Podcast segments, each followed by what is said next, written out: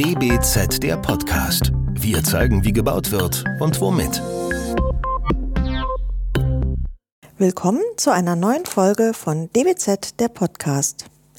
Lernräume sanieren oder neu bauen gehört neben dem Wohnungsbau zu den häufigsten Aufgaben von Architektinnen und Architekten. Hier gilt es, architektonische Antworten auf veränderte Anforderungen und Konzepte zu geben, wie das Lernen heute effektiver und mit mehr Freude gelingen kann. Was sind also die wichtigen Fragen, wenn es um das Entwerfen von Räumen geht, in denen beispielsweise spielerisch oder konzentriert gelernt werden soll? Welche gestalterischen und technischen Aspekte stellen neue Herausforderungen dar? Wie partizipativ muss Schulbau heute sein? Wir sprechen dazu mit Maria Hirnsberger und Angie Müller-Puch, Partnerinnen im Büro Benisch Architekten. Das DBZ-Team heute sind Jan Ahrenberg und Katja Reich. Hallo in die Runde, schön, dass wir heute hier sein können. Hallo. Hallo. Sie kennen sicherlich den Spruch, man lernt ein Leben lang. Wie war und ist es bei Ihnen? Was haben Sie zuletzt gelernt, wo und wie? Also bei uns ist es so, dass wir jetzt so im beruflichen Kontext uns oft auch interessante Projekte suchen, bei denen wir versuchen, etwas zu lernen. Also das ist zum Beispiel, jetzt hatten wir was in der Schweiz, ein CO2-neutrales Gebäude, wo wir in der Zusammenarbeit dann auch mit den Partnern und den Ingenieuren versucht haben, dieses zu entwickeln. Und da haben wir wirklich nochmal so uns intensiv mit Themen auseinandergesetzt und auch nochmal viel dazugelernt. Aber auch jetzt in den letzten Jahren der Pandemie haben wir die Zeit genutzt, einfach viel für uns mitzunehmen. Das heißt zum einen die Digitalisierungsprozesse, was wir ja schon immer viel hatten, weil wir ein Büro in Boston, LA haben, wie man zusammenarbeitet, was wir dann aber auch mitnehmen wieder für unsere Schulbauten, für unsere universitären Bauten.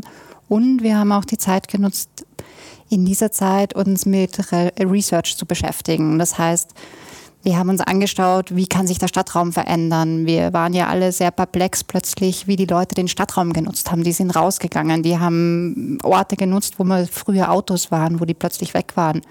Und dadurch haben wir gesehen, was passiert eigentlich mit Straßen, wenn alles weg ist. Und wir haben uns einfach gedacht, können da auch Schulräume reingehen in die Mitte von solchen Straßen. Also wir haben Querschnitte gebildet und geschaut, was kann man da eigentlich reingeben wie man in Barcelona hat man diesen Superblock, aber wenn man das auf München, auf Berlin, auf unterschiedliche Städte umwälzt quasi.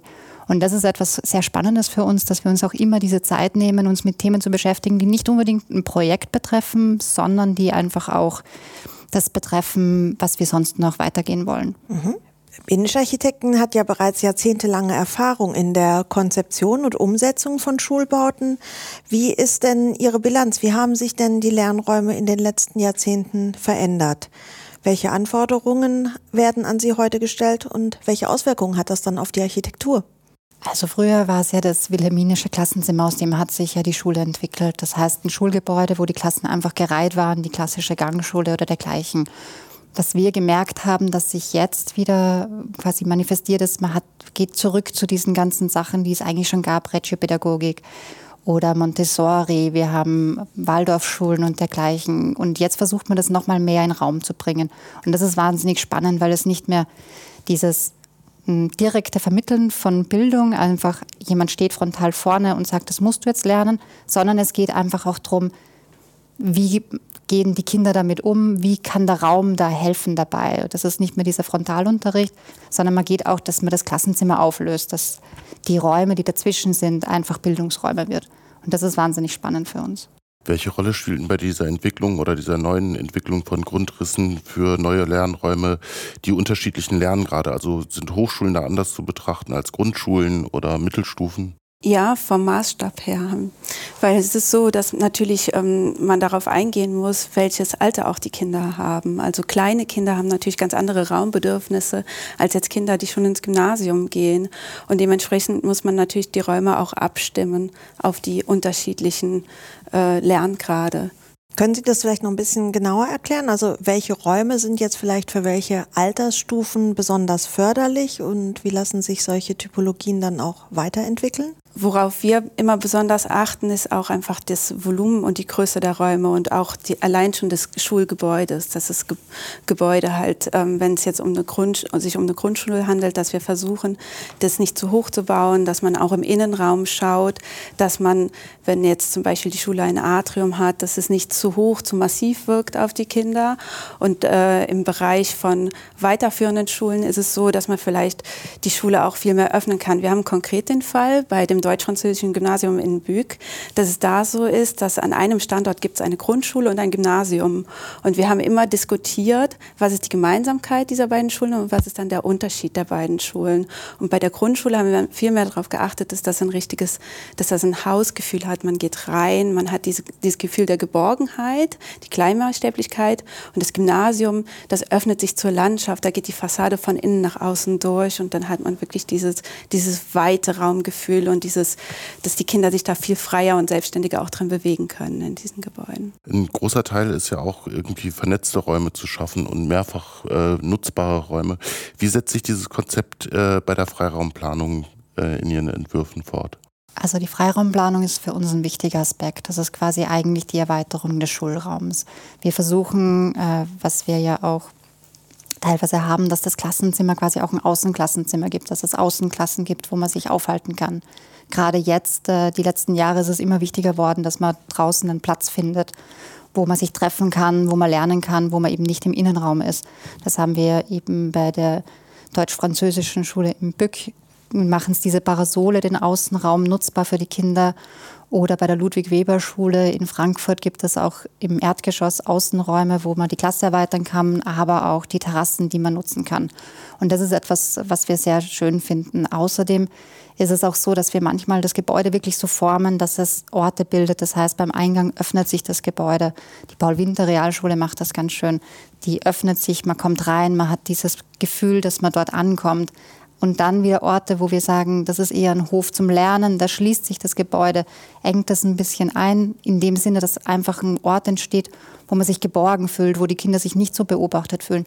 Und damit ist für uns die Außenanlagen etwas, was wir immer mitdenken und was wir mit Landschaftsarchitekten sehr, sehr gerne entwickeln und äh, wo die Schule einfach gewinnt. Gilt das auch für die Integration des Stadtraums oder des umgebenden Raums oder ist das Schule da ein geschlossenes System? Ja, das ist eine ganz wesentliche Sache, die wir jetzt in den neueren Schulprojekten auch bei uns beobachten, dass die Schule immer mehr Funktionen übernimmt, auch fürs Quartier und somit auch viel besser genutzt wird über den ganzen Tagesablauf, dass sich da auch, ähm, dass da Volkshochschule stand, drin stattfindet, Quartierszentrum und die Schule einfach mehr zum Ort in der Stadt wird und über die Freianlagen hinaus auch genutzt wird. Und Freianlagen hatten wir früher auch schon viele Projekte, die sich geöffnet haben, die als Spielplatz funktioniert haben außerhalb der Öffnungszeiten. Aber jetzt ist es wirklich auch das Schulgebäude selbst, was wirklich eine tolle Entwicklung ist. Neben diesen stimmigen Raumkonzepten spielen natürlich auch Aspekte wie Licht, Akustik, technische Ausstattung und natürlich Materialität eine entscheidende Rolle für Schulbauten, Lernraumkonzepte. Wie sieht es denn in Ihren aktuellen Projekten aus? Welche Prioritäten setzen Sie da? Also Prioritäten setzen wir eigentlich ungern, weil das heißt immer, dass irgendetwas zurückbleibt. Und deswegen schauen wir immer auch drauf, was bedeutet das eine für das andere. Ein Beispiel bei der Paul-Winter-Realschule ist es so, dass denen Inklusion sehr hoch äh, geschrieben war dort. Das bedeutet, es gab eine sehr hohe Anforderung an Akustik. Im Endeffekt hat man das dann angeschaut und plötzlich waren die ganzen Decken und die ganzen Wände voller Akustikmaterialien. Und man konnte eigentlich die Wände nicht mehr bespielen und die Decke hatte keine, also thermische Masse mehr. Und dann ist man hergegangen und hat gesagt, wie können wir das jetzt lösen? Und wie können wir es so lösen, dass es nicht ausschaut, wie wenn es nicht funktionieren würde, sondern dass es auch eine Qualität für den Raum gibt. Und dann ist der Boden zum Beispiel ein Teppichboden geworden, der auch den Schülern dann wieder einen gewissen Komfort bietet. Man ist dazu übergegangen, dass man Vorhänge einfügt, also Akustikvorhänge. Und plötzlich wurden die Wände wieder freier, wurde die Decke wieder freier und es konnte wieder bespielt werden mit Tafeln. Und das ist auch wahnsinnig wichtig, dass die Kinder einfach die Lernmaterialien an den Wänden finden, dass sie sie selber nehmen können. Deswegen sind diese Orte einfach für uns, Wände und diese Flexibilität wichtig. Aber auch, Sie haben Licht erwähnt, ist natürlich etwas, was wir immer ganz, ganz hoch schreiben, Tageslicht. Es ist zum einen ökologisch, weil wir wollen nicht Kunstlicht den ganzen Tag verwenden. Zum anderen ist es einfach, wenn ich in einem Raum bin, wo ich das natürliche Licht habe, die natürliche Lichtfarbe, die auch der Uhrzeit entspricht, fühle ich mich auch viel munterer, viel wacher, kann viel besser lernen. Deswegen ist das einer der Hauptaspekte, die wir immer schauen bei unseren Schulen, dass wir möglichst viel Tageslicht haben. Und selbst wenn wir mal einen Gang hätten, was wir ja auch versuchen zu verhindern, dann schauen wir immer, dass wir irgendwo öffnen zur Fassade, dass es dort einen Raum gibt, wo man sich treffen kann. Und wir gehen auch sehr viele Materialien, dass wir dann Wände zum Beispiel äh, streichen, nicht nur einfach weiß, einfach nicht nur die Farbe auswählen, sondern auch, dass es eine Reflexion gibt von der Wand. Und dann über Oberlichter eine Reflektierung in den Raum rein. Also solche Aspekte sind uns wahnsinnig wichtig. Und dass es eben ausgewogen ist, dass wir immer schauen, was hat das eine für eine Auswirkung auf das andere und wie schaffen wir die ideale Lösung quasi. Sie haben gerade gesagt, äh, den, den, die Wände freischaffen, damit die Kinder selbst ihre Materialien da finden. Da habe ich gedacht, wie sieht es denn mit äh, Partizipationsprozessen aus? Also wie integrieren Sie die Lernenden denn äh, in die Entwicklung der Grundrisse oder auch äh, verschiedener Räume? Also für uns ist das ganz entscheidend, dass wir immer mit den Nutzern auch am Tisch planen. Also oft ist ja auch der Bauherr und der Nutzer getrennt. Das ist ja nicht immer eine Person. Und deswegen ist es immer wichtig, dass man mit allen Beteiligten zusammenarbeiten.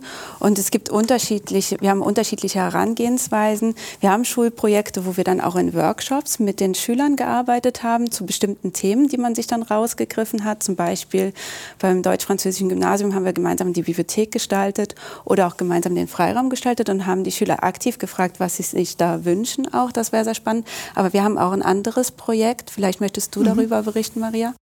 Also wir haben ein anderes Projekt, wo wir einfach einen ganz anderen Ansatz oder beziehungsweise wo wir beauftragt wurden, nicht um ein Gebäude zu bauen, sondern um die Phase Null zu machen. Das heißt die Planung des Gebäudes oder die Planung dessen, was dann das Raumprogramm wird für das Gebäude.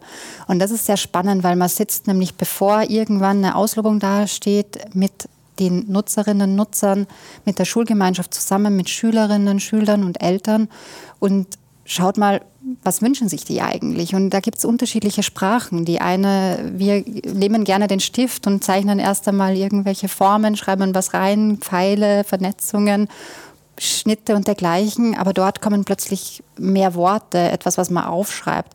Das Wort Wohlbefinden kommt sehr oft. Ich möchte mich wohlfühlen in einem Raum. Aber was bedeutet Wohlfühlen? Das ist immer unterschiedlich für jede Person. Und deswegen ist es eigentlich ganz wichtig, für uns auch, wenn wir eine Auslobung bekommen, aber wenn wir auch solche Prozesse begleiten, dass dieser Prozess, also der partizipative Prozess, sehr intensiv gemacht worden ist. Weil nur wenn man dort zusammen entschieden hat, was will man eigentlich für eine Schule und was will man für eine Begegnungsräume und was soll der Raum können dabei auch, dann kann eigentlich eine gute Schule entstehen. Weil es ganz schwierig ist in einem Wettbewerb, wenn das nicht gut gemacht worden ist, dann zu verstehen, was wünschen sich die eigentlich? Und dann ist schon recht viel falsch gelaufen manchmal. Deswegen ist es jetzt ganz schön, dass das immer mehr kommt, diese partizipativen Prozesse, dass man sehr viele einlädt und dass man das zusammen entwickelt. Wie ist denn so Ihr Blick über den Tellerrand? Was äh, nehmen Sie vielleicht auch aus dem Ausland an Ideen auf? Aus Skandinavien oder der Schweiz vielleicht? Sind andere Länder hier schon einen Schritt weiter? Was wir wahnsinnig spannend finden, wenn wir uns Schulen auch in den skandinavischen Ländern, in den Niederlanden anschauen, ist, dass die Schulen sehr frei wirken. Das ist zum einen, dass einfach auch dort oft mal ein hoher privater Anteil ist. Das heißt, es gibt sehr viele Schulen, die ein konkretes Lernmodell haben, wie Montessori, ähm, äh, Rudolf Steiner Schulen oder dergleichen, also Waldorfschulen. Und manchmal hat man das Gefühl, sie trauen sich ein bisschen mehr. Das heißt, es gibt offenere Systeme, es gibt komplett neue Systeme, es gibt Schulen, die ist die, das ganze Geschoss frei und es gibt nur Räume, wo man sich zurückzieht, wenn man ein bisschen mehr Ruhe haben möchte. Was wir einfach damit für uns lernen, ist eigentlich, Schule muss sich entwickeln. Es kann genauso, eine Clusterschule kann zum Dogma werden, wie es früher eine Gangschule war. Und das ist etwas, was man nicht vergessen darf. Das heißt, man muss schauen, dass man nicht aus einem guten Gedanken raus ein Dogma macht, was uns dann wieder beschränkt, weil es gibt nicht die eine richtige Lösung, die man über alles drüber stülpen kann. Die eine Stadt oder die eine Schulgemeinde kann das eine super finden und eine andere kann was ganz anderes super finden und das muss man, glaube ich, akzeptieren und da muss man einfach dazu stehen und auch sagen, es gibt nicht eine Lösung, man kann die nicht irgendwo raufschreiben und wieder in eine Tabelle bringen, sondern man muss es einfach immer weiterentwickeln und unterschiedlichste Lösungen zulassen. Und es ist auch wichtig, dass man den Kindern auch was zutraut. Es gibt zum Beispiel in Japan eine Schule, die komplett ohne Wände funktioniert. Und jetzt stellt man sich natürlich die Frage, wie kann das akustisch sein? Eine Schule, wo alle Klassen ohne Wände unterrichtet werden.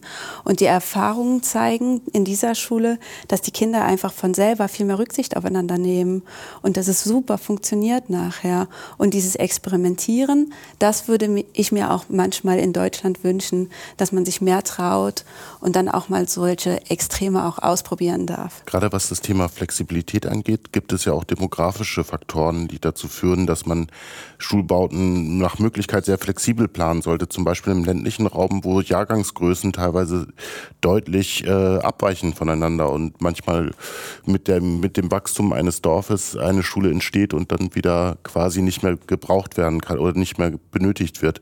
Äh, wie kann äh, die Architektur da möglicherweise Antworten auf solche Phänomene geben?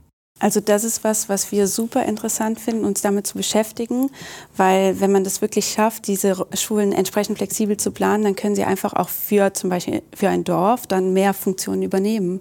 Wenn es nicht nur die Schule ist, sondern es ist die Schule und das Quartierszentrum zum Beispiel und oder die Schule und die Kita, dann können diese unterschiedlichen Funktionen auch entsprechend der Bedarfe dann wachsen oder schrumpfen. Und man hat nicht einen monofunktionalen Baukörper, der nur eine Funktion im Kontext übernimmt. Und da steckt ein Riesenpotenzial drin. Wenn Schulen halt mehr sind, dann können sie auch das besser verkraften, wenn einmal ein Jahr ganz schwach ist oder wenn man die Räume auch entsprechend plant, dass sie mehrere Funktionen übernehmen können, dann können sich ja auch Jahrgangsstufen ausweiten in andere Räume temporär und dann auch wieder, und wenn es dann den Bedarf nicht mehr gibt, diese Räume wieder für was anderes genutzt werden. Was man auch sagen muss, ist, dass das eigentlich nicht ein rein ländliches Problem ist. Wir haben das jetzt zum Beispiel ähm, bei einer Schule, die wir in Gasthofen geplant haben, dass wir die Schule fertiggestellt haben und das Erste, was es war, ist, dass wir ein Cluster anbauen mussten. Das heißt, dieses Problem hat jeder und deswegen ist es wahnsinnig wichtig, über Synergieeffekte, wie eben schon erwähnt, nachzudenken. Das ist einfach eine Schule, die atmen kann. Sie wird größer, wird, sie wird kleiner und irgendwer übernimmt die Flächen. Kann man daraus vielleicht überhaupt äh, Unterscheidungen zwischen Neubau und Sanierungsprojekt machen? Sind die Anforderungen wirklich so unterschiedlich oder wie gehen Sie mit diesen beiden unterschiedlichen Bauaufgaben um? Wir haben ja was sehr Besonderes bei uns im Büro, dass wir oft gefragt werden, ähm, die alten Günter Behne Schulen zu sanieren. Da ist es natürlich für uns eine sehr sanfte Herangehensweise. Das ja, sind Schulen, wo oft das pädagogische Konzept ja gut ist noch immer. Es kommt ja aus einer Zeit, wo eine Aufbruchsstimmung war, wo die Republik, die Deutsche Republik Deutschland entstanden ist, also wo man wieder nach dem Krieg gesagt hat, so, wir sehen Schule ganz anders. Man wollte auch noch mehr, also bei uns im Büro war das immer sehr wichtig, dass man diesen soziale ähm, Herausforderung auch annimmt, dass es quasi auch die Demokratie stärkt, wie man gebildet wird und welchen Unterricht man hat. Und zu dieser Zeit war es ja sehr wichtig, dass man Demokratie stärkt und dieses, diesen demokratischen Gedanken auch wieder in die Haushalte und überall reinzubringen. Und deswegen ist es für uns wichtig, wenn wir diese Schulen renovieren, dass wir schauen, was war eigentlich der Geist der Schule. Und den will man erhalten und dann sehr, sehr vorsichtig, dass man sie saniert und renoviert. Aber wir sehen das schon auch, auch bei anderen Schulen, weil es ist einfach so, dass es gibt immer ehemalige Schülerinnen und Schüler, die dann wieder hingehen zu dieser Schule, die die toll finden, die sagen, hey, wo war ich denn eigentlich in der Schule? Und wenn diese Schule plötzlich komplett anders ist und man findet gar nichts mehr dort oder auch hm, eine Gemeinde oder auch eine, eine Stadtbezirk, äh, dann ist das manchmal schade. Das heißt, selbst wenn man es nicht auf den ersten Blick sieht, ist es schon immer gut, so ein bisschen den Geist der Schule zu erkunden, zu sehen, was ist eigentlich auch gut an der Schule, was ich nicht auf den ersten Blick sehe und das auch ins nächste fortzuführen genau dieses Thema, dieses, das, was essentiell ist an der Schule zu erkennen und sie dann aber zukunftsfähig zu machen. Und ich würde nicht sagen, dass wir eine prinzipiell unterschiedliche Herangehensweise haben. Also wir versuchen immer ein gutes Konzept zu finden im Bestand und im Neubau und das bestmöglich rauszuholen. Und, äh, aber im Bestand hat man diesen, diesen zusätzlichen Part, dass man einfach mehr verstehen muss im Vorhinein. Was ist hier wichtig und was erhalte ich und was nehme ich mit in die Zukunft dann. Für Schülerinnen und Schüler ist es ja häufig das erste Gebäude, das hatten wir schon im Vorgespräch, dass ein öffentliche Gebäude, dessen Architektur sie wahrnehmen, die Schule. Ähm, sollte man vielleicht im Umkehrschluss auch die Architektur in der, in der Schule mehr thematisieren, in der Bildungspraxis integrieren? Wie könnte das aussehen? Wo könnte das sich gegenseitig befruchten? Also wir sehen es zum einen so, dass die Schule, wenn sie sich zur Stadt öffnet, und dann auch immer mehr Teil der Stadt wird, wenn die Kinder den Stadtraum für sich zurücknehmen, im Umkehrschluss auch die Gesellschaft in die Schule kommen soll. Und dafür ist die Schule dann einfach ein Vorbild. Wir haben alle eine sehr große Herausforderung, wie wir unsere Klimaziele erreichen. Und der Schulbau kann eigentlich zum Leuchtturmprojekt werden.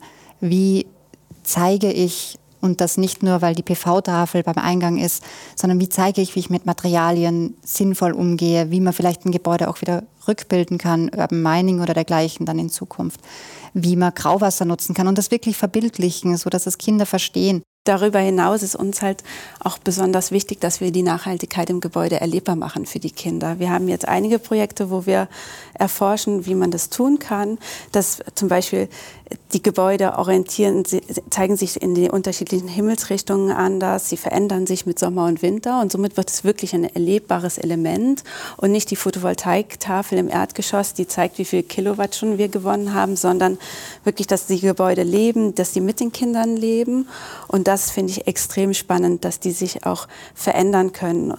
Und ähm, darüber hinaus wäre es natürlich sehr wünschenswert, wenn die Architektur auch in das Curriculum mit reinfließen würde, also dass man das auch im Unterricht erläutert bekommt, dass man es auch besser versteht.